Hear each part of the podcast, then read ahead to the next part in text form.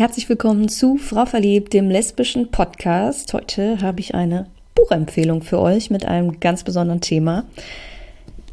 Ayumi und die Prinzessin der Meere, Märchen von der Liebe unter Frauen. Eine Sammlung von 18 verschiedenen Märchen mit lesbischer Thematik. Wann hat es das schon mal gegeben? Herausgegeben von Jana Walter, mit der spreche ich auch kurz und ähm, dann lese ich euch einfach mal ein lesbisches Märchen vor.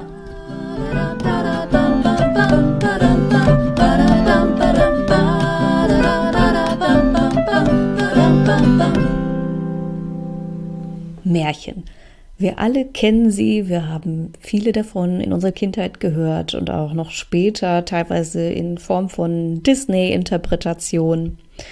Ähm, Märchen sind uralte Erzählungen, die weit, weit in unserer Kultur zurückreichen. Ich habe mal nachgelesen, bis zu 6000 Jahre reichen die Ursprünge von Märchen, die wir bis heute noch kennen, zurück. Ähm, ja, und oftmals kennzeichnen sie sich dadurch, dass wir da eine Geschichte haben, wo ganz klar Gut und Böse getrennt sind, dass, wo das Gute am Ende belohnt und das Böse bestraft wird, so dass Märchen oftmals so eine pädagogische Bedeutung zugesprochen wird. Wobei ich sagen muss, naja, die sind halt auch nicht, nicht so ganz ohne, ne? Also teilweise auch sehr brutale Inhalte. Denk an, an Rotkäppchen, ähm, wo der Wolf die Großmutter frisst und dann schneiden sie die aus dem Bauch heraus. Oder ähm, Hänsel und Gretel, wo sie am Ende ähm, die Hexe in den Ofen schieben, die vorher die Kinder essen wollte. Also sehr harsche Thematiken auch. Ähm, aber scheinbar sind, bedienen sich so Märchen typischer Bilder und archetypischer Inhalte, die wir mit unserem kollektiven Unterbewusstsein besonders gut begreifen können. Ähm, ja, und gerade in dieser Einfachheit und dieser klaren, guten und auch schrecklichen Bilder ähm, kann man Märchen intuitiv gut verstehen. Wahrscheinlich hat sich deswegen diese Art von Gattung, ja, von Erzählung so durchgesetzt und ist immer noch heute wahnsinnig relevant. Ähm, aber, wie es nun mal auch ist, die meisten oder viele Märchen enden mit diesem typischen Mädchen kriegt Junge, Prinzessin kriegt Prinz Ding. ähm, Aschenputtel, Dornröschen, Schneewittchen, um jetzt Nummer drei zu nennen, von sehr bekannten Märchen, die am Ende ähm, mit der großen heterosexuellen Liebe enden. Ähm, das ist so ungefähr unser typischer Ablauf von, wie, wie so eine Geschichte zu verlaufen hat. Ne? Ähm, da kann man natürlich schon mal als homosexueller Mensch ähm, sich ein bisschen nicht repräsentiert fühlen ähm, im Märchen. Aber dem wird jetzt Abhilfe geschaffen. Und zwar hat die Autorin Jana Walter ähm, eine Sammlung zusammengestellt, ähm, in der sie 18 Märchen von unterschiedlichen Autoren zusammengetragen hat, die alle ähm, ja eine Liebesgeschichte unter Frauen beinhalten. Das Buch heißt Ayumi und die Prinzessin der Meere Märchen von der Liebe unter Frauen. Und für diese Folge habe ich mir überlegt, dass ich euch einfach mal eins dieser Märchen vorlese. Ähm, es war schwierig, sich dazu entscheiden. Wie gesagt, es sind 18 Märchen. Ich habe jetzt tatsächlich ganz pragmatisch einfach die Geschichte genommen, die am kürzesten war, damit ich die ähm, jetzt nicht eine Stunde hier vorlese. Ähm, deswegen werdet ihr gleich im Anschluss an das Gespräch mit der lieben Jana ähm, von der Nixe und dem Menschsein von mir vorgelesen bekommen. Dann bekommt ihr mal so einen kleinen Eindruck, was euch hier so zu erwarten hat und ich hoffe, euch gefällt's. Aber vorher spreche ich einmal kurz mit Jana Walter über ihre Idee zu diesem Buch. Hallo, liebe Jana, willkommen im Frau Verliebt Podcast. Ja, vielen lieben Dank. Ähm, hallo, Lina. Und danke für die Einladung. Sehr gerne. Das kennt man ja wirklich noch nicht, ne? Also lesbische Märchen. Wie kommt man darauf, ähm, ja, lesbische Märchen zu sammeln? Ja, die Idee hatte ich eigentlich schon länger. Um, also bin immer noch Märchenfan, kann man so sagen. Und es gibt schon einige ähm, Sammlungen auch mit äh, schwulen Märchen. Es gab auch schon mal eine, ein Buch mit schwulen und lesbischen Märchen. Ähm, aber so eine Sammlung gab es in der Tat noch nie. Und ja, wenn ich mir was vorstelle, dann ähm, mache ich das auch. Warum gerade Märchen? Du hättest ja auch irgendwie Geschichten zu irgendeinem anderen Thema sammeln können. Gibt es unendlich viele Möglichkeiten. Welche Bedeutung haben Märchen in deinen Augen? Ja, also das geht ja in der Kindheit los mit, äh, mit Märchen und ich habe die immer gerne gelesen, sei es die äh, klassischen deutschen Märchen, auch weniger bekannte Märchen, ähm, Kunstmärchen. Ich habe auch die äh, Märchenfilme immer sehr geliebt, vor allem so die tschechischen und alles, was so. Für Aschenbrödel und so. Unter anderem, genau, das ist das bekannteste, aber gibt es auch eine ganz bezaubernde, zum Beispiel mehr von der kleinen Meerjungfrau, eine ganz bezaubernde Verfilmung. Und ja, dieser Charme und dieser, dieser Zauber, wo auch nicht alles immer so ganz klar und, und erklärt ist, ähm, das, das mag ich sehr, genau. Und ja, ich finde das äh, spannend, auch ähm, was zu machen, was es noch nicht gibt. Ja, finde ich cool. Ich habe mich sowieso schon, äh, schon vor, vor ein paar Jahren mal auf meinem Blog gefragt, ob es lesbische Prinzessinnen gibt. Und Prinzessinnen und Märchen, das, das liegt ja auch ganz nah beieinander. Umso schöner, dass man jetzt äh, Geschichten von lesbischen Prinzessinnen in diesem ähm, Buch lesen kann. Ja, ein paar sind dabei, aber nicht nur. Nicht nur, genau. Ähm, worauf hast du denn bei der Auswahl der Geschichten, die letztendlich reinkamen, geachtet? Also mir war es wichtig, dass sie ähm, irgendwo originell sind, ähm, was eigenes haben, ähm, sprachlich auch vor allem schön sind, äh, in Märchenstil passend. Und ja, von der Geschichte her natürlich, dass es auch starke Frauen sind, dass jetzt auch ähm, die, die selber aktiv werden, ja, dass sie ihr Glück selber in die Hand nehmen und erreichen und nicht, äh, dass irgendwie durch jemand anderen in den Schoß fällt oder so. Ja, solche Dinge, dass es fantasievoll ist. Genau. Mhm. Jetzt heißt das äh, Buch Ayumi und die Prinzessin der Meere. Ähm, das ist ja auch eine Geschichte in dem Buch. Wie kam es dazu, ja. dass das der Titel wurde? Ja, der gefiel mir gut, der klingt schön. Ähm, er enthält eben auch so eine Andeutung, dass es um zwei Frauen geht. Das war auch mit dem Grund, den auszuwählen. Ich habe mich jetzt für die Folge auch entschieden, ähm, jetzt nicht diese Geschichte vorzulesen, aber diese andere, ähm, wo es auch um eine Meerjungfrau geht. Ich habe gerade den Titel vergessen. Genau, ach, das, das war auch noch ein Grund, genau, weil es sind vier Nix, viermal Geschichten mit Nixen. Viermal genau. sogar. Und es ist ja auch jetzt nicht so, wie man sich das vielleicht klassisch aus seiner Kindheit noch irgendwie vorstellt, dass äh, die Märchen alle unbedingt gut ausgehen müssen. Ne? Nein, das war auch kein Kriterium, obwohl ich glaube, die meisten gehen schon schön aus. Also genau die, die ja. ich mir zum Vorlesen vor ausgesucht habe, gehen das, das, das stimmt, ja, äh, stimmt. Es gibt welche, die nicht ganz so, ja. Hm. Aber von ähm, einem habe ich Abstand genommen, weil da wirklich das Ende so grausam war. Oh das, also das war dann doch zu ja, viel. Aber gar nicht, gar nicht untypisch für Märchen, ne? wenn man sich so anguckt, wo, wo das so herkommt aus der Gattung. Die waren schon immer recht brutal auch in ihren Bildern. Ja, ja. Wobei so die klassischen europäischen haben eigentlich immer dieses glückliche Ende, soweit mir das jetzt vor Augen ist, am Ende. Die japanischen zum Beispiel, da, das war so zum Beispiel ein japanisches, ne, da ist das schon, das war schon stimmig, da sind nachher am Ende alle tot. ähm, und ähm, ja, und die Kunstmärchen natürlich zum Beispiel Andersen, ähm, da ist sehr viel ja auch mit traurigen Ausgang, das stimmt. Du selbst hat, hast auch eine Geschichte ähm, dafür geschrieben, äh, und zwar die königlichen Geschwister. Mhm. Ähm, wie bist du darauf gekommen, auf diese Geschichte?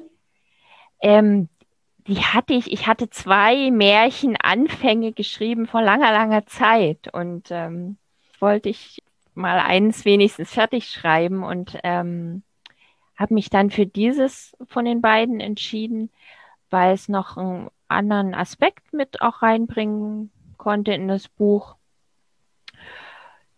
Ja, das war so das Hauptkriterium, dass da noch ein bisschen was ähm, anderes in Richtung ähm, ja, Rostdressing nicht binär mhm. mit äh, reinkam. Deswegen. Also, also wie ich auf diese Idee ursprünglich gekommen bin, weiß ich gar nicht mehr. Ist zu lange her. Ja, aber dir war also schon auch, auch quasi so, so diese Vielfalt auch von diesen, ja, von, von, von Gender-Themen her ähm, auch sehr wichtig. Ja, schon. Also jetzt nicht auf Biegen und Brechen, aber das war schon auch mit dem Wunsch, dass cool. es vielfältig wird. Genau. Und wie geht's denn weiter bei dir? Schreibst du noch an weiteren lesbischen Buchprojekten? Kann man da noch mehr erwarten? Ja, wie es der Zufall will, habe ich ähm, gerade eine Erzählung, die fast fertig ist und die fast bald schnell erscheinen soll. Aha. Genau. Ähm, ja, die heißt Der Duft von Salbei in der Dämmerung. Und oh, das klingt ja Gegen schon. schon Gegenwartsgeschichte. Ja. Und naja, kommt bald.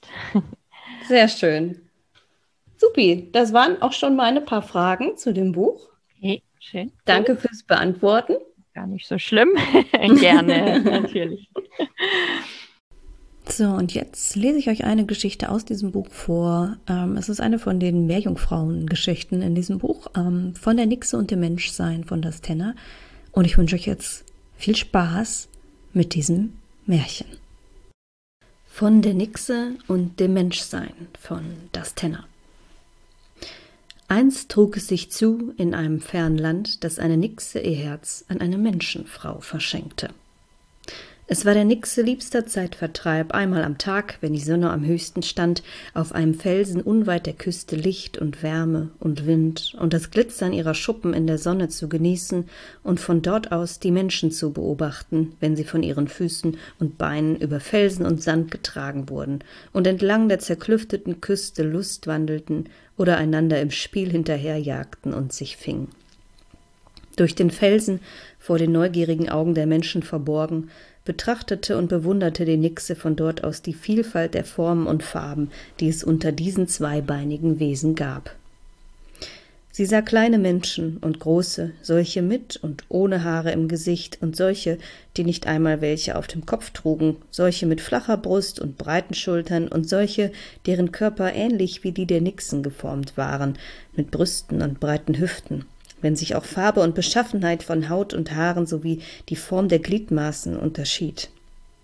Die Haut der Menschen, so erzählte man sich, war nicht von Schuppen bedeckt und schillerte nicht in den unterschiedlichsten Nuancen vom Blau. Zwischen ihren Fingern spannten sich keine Schwimmhäute, noch vermochten sie unter Wasser zu atmen. Außerdem verbargen sie ihre Haut zumeist, wenn auch auf unterschiedlichste Weise und in mannigfaltigsten Farben. Dafür erfreuten sie sich eines sicherlich aufregenden und bunten Lebens an Land. Und sie waren des Singens mächtig, wie die Nixe eines Tages feststellte, da sie wieder einmal im Licht der Sonne glitzernd auf ihrem Felsen die Küste in Augenschein nahm. Es begann mit dem sanften Wiegen heller Töne, die über die Wasseroberfläche zu ihr herüberschwebten und denen ein Lied folgte, von dem das Herz der Nixe so tief bewegt wurde, dass es schneller schlug als jemals zuvor. Die Nixe reckte ihren Kopf weiter über den Felsen als bisher und suchte mit Blicken die Küste nach der Quelle des Liedes ab. In einem Farbenmeer sah die Nixe jene Wogen, deren Stimme, Stimme bis zu ihr trug. Eine Menschenfrau, gehüllt in weite, flatternde Röcke, drehte sich tänzelnd, umgeben von schimmerndem Lila und glänzendem Grün, von funkelndem Rot und leuchtendem Blau. So schön fand die Nixe die wogenden Farben anzuschauen, so herrlich den Gesang, dass sie am liebsten den ganzen Tag damit verbracht hätte, sie zu betrachten und ihr zu lauschen. Das Beobachten der anderen Menschen bereitete ihr weiter Freude, dennoch bemerkte die Nixe, dass an Tagen, an denen die Menschenfrau nicht erschien, eine bislang unbekannte Schwermut sich über ihr Herz legte, wie ein trüber Schleier, so groß war ihr Sehnen danach, jeden Tag in Gesellschaft dieses wunderbaren Geschöpfes zu verbringen. So kam es, dass die Nixe von diesem Tage an, so oft sie die Menschenfrau ansichtig wurde, immer länger auf dem Felsen verweilte, manches Mal sogar bis die tiefe Nacht hinein, um jeden Moment auszukosten und jeden Ton in sich aufzunehmen. Denn sie wusste nicht, wann sie die Menschenfrau das nächste Mal zu erblicken das Vergnügen haben würde, und mit jedem Tag wuchs der Drang, in das Lied der Menschenfrau einzustimmen ihm eigene Töne hinzuzufügen und mit ihr gemeinsam zur Freude aller Geschöpfe zu singen. Eines Tages, die Sonne stand bereits tief am nachmittäglichen Himmel, als die Menschenfrau endlich den Strand betrat, stimmte diese ein trauriges Lied an. Darin lag so viel Trauer, dass es schmerzte. Es war der Nixe, als wolle die Menschenfrau ihren Schmerz mit den Klippen und dem Meer teilen und mit allem, was darin lebte. Im Bestreben, der von ihr Bewunderten zu zeigen, dass jemand in ihrem Schmerz für sie da war, erklomm die Nixe tapfer die Spitze des Felsens und sang. Im glühenden Schein der untergehenden Sonne glänzten ihre Schuppen wie Gold und ihre Stimme trug weit über das Meer bis zur Küste hin. Die Menschenfrau hielt inne und lauschte auf die unbekannten Klänge, die so fremdartig klangen und so gar nicht nach einem Menschen. Dann erblickte sie den goldenen Glanz auf dem Felsen, und während sie erneut zu singen begann und ihre Stimme sich mit der Nixe zu einem gewaltigen Duett verband, weinte sie vor Glück darüber, eines solchen Wunders teilhaftig geworden zu sein. Von jenem Tag an wusste die Nixe, dass sie weitere Augenblicke wie diesen erleben wollte, aber nicht mehr Tag um Tag darauf hoffen, dass die Menschenfrau auftauchte und enttäuscht darüber sein, wenn dieses nicht tat. Doch solange sie eine Nixe war, würde ihr nichts bleiben als das tägliche Warten und Hoffen. Die anderen Nixen bemerkten ihr Sehen und bemühten sich nach Kräften, sie davon abzubringen.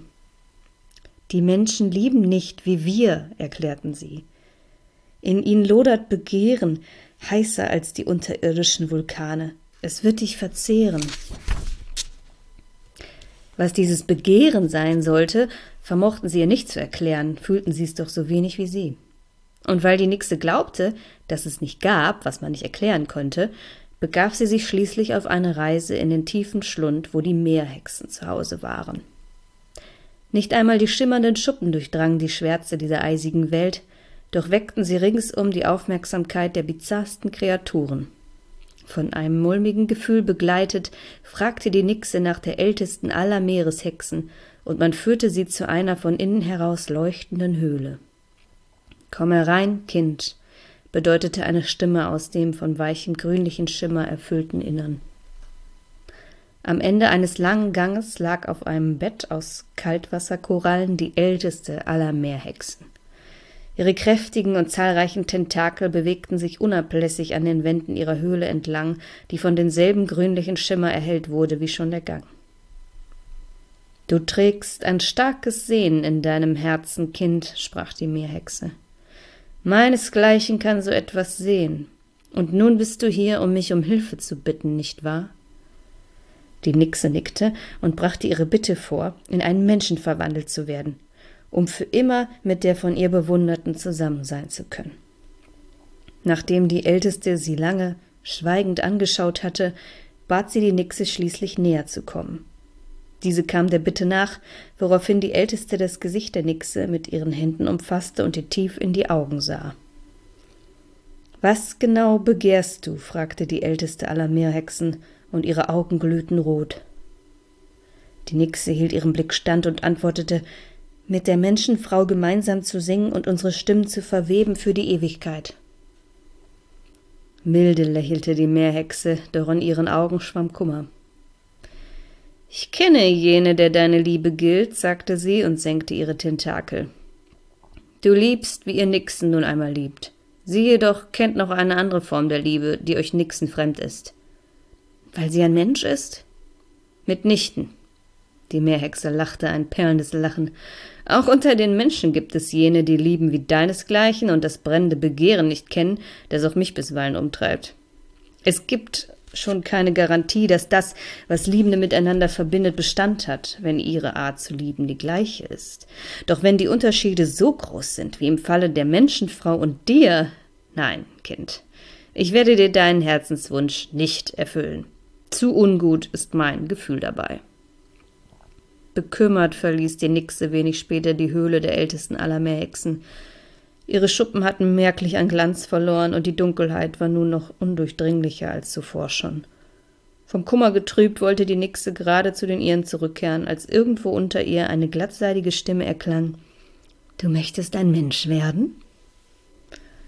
Tief unter ihr drang aus einer weiteren Höhle purpurnes Licht nach draußen, und davor schwamm eine jüngere Meerhexe, die der Nixe mit ihren Tentakeln zuwinkte. Komm, sagte die Meerhexe, lass mich dir helfen. Und die Nixe folgte, denn ihr Wunsch war größer als die Vorsicht. In der Höhle der jüngeren Meerhexe glühte Hitzefeuer rot und Purpur pulsierte in den Wänden.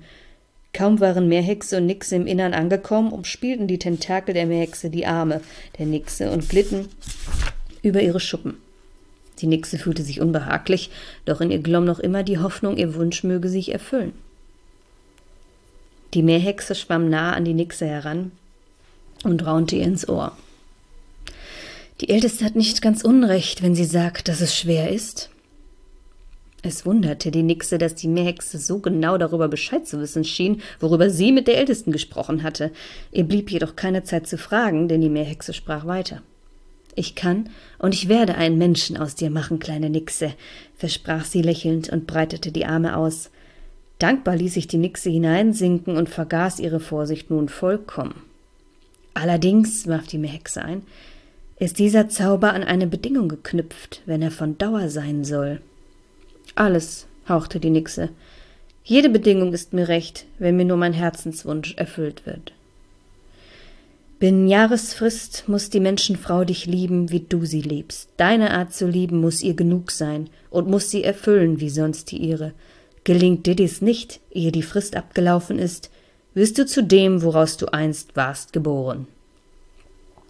Zu Meeresschaum zu werden, fürchtete die Nixe mehr als alles andere, bedeutete es für ihresgleichen doch ein schlimmeres Schicksal, als der Tod es war. Andererseits war ein Jahr eine lange Zeit. Also willigte die Nixe ein, ohne weiter darüber nachzudenken. Daraufhin reichte die Meerhexe ihr einen blutroten Stein, der an einem Band aus geflochtenen Haaren hing. Begib dich zu deinem Felsen und warte, bis die Sonne am Horizont versinkt, wies die Meerhexe sie an. Erst dann legst du die Kette an. Und dann werde ich zum Menschen?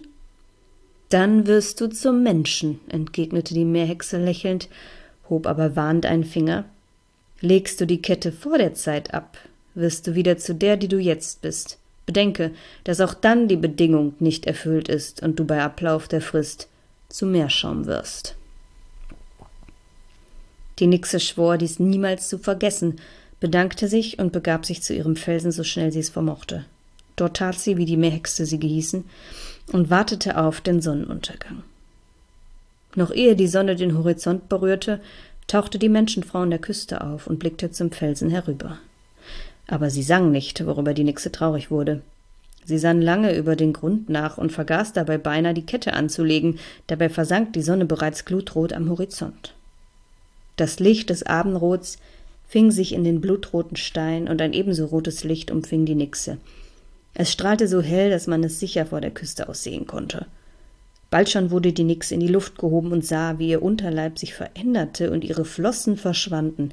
Ihre Schuppen wichen menschlicher Haut und ihr wuchsen Beine.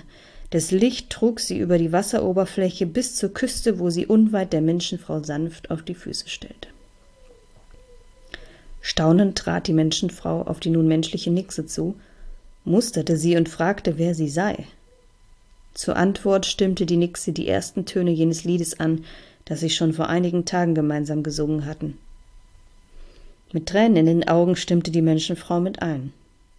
Kaum hatte das Lied geendet, schloss die Menschenfrau die Nixe in ihre Arme, küsste und liebkoste sie. Endlich habe ich dich bei mir, seufzte sie. Die Nixe weinte vor Glück und dankte im Stillen der Meerhexe, wäre dies doch ohne sie nicht möglich gewesen. Die folgende Zeit war eine glückliche Zeit für die Nixe. Die Menschenfrau kleidete sie ein, zeigte ihr die Welt an Land und in den Abendstunden sangen und tanzten sie gemeinsam. Gelegentlich küssten und liebkosten sie einander, doch auf ebenso zärtliche Weise wie das Nixen untereinander taten. Daher tat die Nixe die Behauptung über dieses angebliche Begehren der Menschen irgendwann als Aberglaube ab. In all der Zeit gedachte die Nixe der Worte der Meerhexe und legte die Kette mit dem blutroten Stein niemals ab. So gingen elf Monate und mehr als ein halber ins Land, und die Nixe zweifelte nicht daran, dass sie das Herz der Menschenfrau gewonnen hatte und für immer an ihrer Seite bleiben konnte. Eines Abends jedoch kehrte ihre Angebetete nicht nach Hause zurück. Und am folgenden Tag auch nicht. Sieben Tage lang blieb die Menschenfrau verschwunden, und als sie schließlich am späten Abend des letzten Tages vor Ablauf der Jahresfrist durch die Tür trat, wirkte sie betrübt. Aus Freude über ihre Rückkehr und zum Trost wollte die Nixe sie umarmen, doch die Menschenfrau wich zurück und schüttelte den Kopf. Was fehlt dir? fragte die Nixe nun ebenfalls betrübt. Die Liebe, antwortete die Menschenfrau. Aber ich liebe dich doch, warf die Nixe ein. Ich zeige es dir jeden Tag. In der Tat zeigte die Nixe ihrer Angebeteten, wie sehr sie sie liebte, indem sie aufmerksam und liebevoll war, ihr half, wo sie konnte und beinahe alles mit der Menschenfrau gemeinsam tat. Dieser jedoch genügte das nicht. In all den gemeinsamen Monaten hatte der Menschenfrau etwas gefehlt, und darum war sie ausgezogen, es zu finden. Und so war sie in einem Wirtshaus nahe der Küste einer Frau begegnet, wie sie noch keine bislang gesehen hatte. Ihre Gestalt verzauberte sie und entfachte jenes Feuer in ihr, von dem sie fürchtete, es sei längst erloschen. Sie verbrachte viele Nächte und Tage in den Armen dieser wundervollen Frau und erkannte, dass ihr die Liebe der Nixe, so schön sie sein mochte, nicht genug war. In ihren Armen habe ich erkannt, dass unsere Liebe mich nicht erfüllt. Kaum waren diese Worte gesprochen, da vernahmen beide ein Knacken. Es kam von dem blutroten Stein, der gesprungen war. Gesenkten Hauptes und ohne ein Wort verließ die Nixe das gemeinsame Haus und begab sich schweigend und unter Tränen zur Küste, gegen die ein aufgewühltes Meer brauste. Die Menschenfrau folgte ihr, denn ihr tat die Nixe leid, und sie hatte sie durchaus lieb gewonnen. Kaum vernahm die Nixe die Schritte ihrer Angebeteten hinter sich, keimte Hoffnung in ihr auf. Sie drehte sich zu der Menschenfrau um und fragte Liebst du mich? Diese antwortete Ja.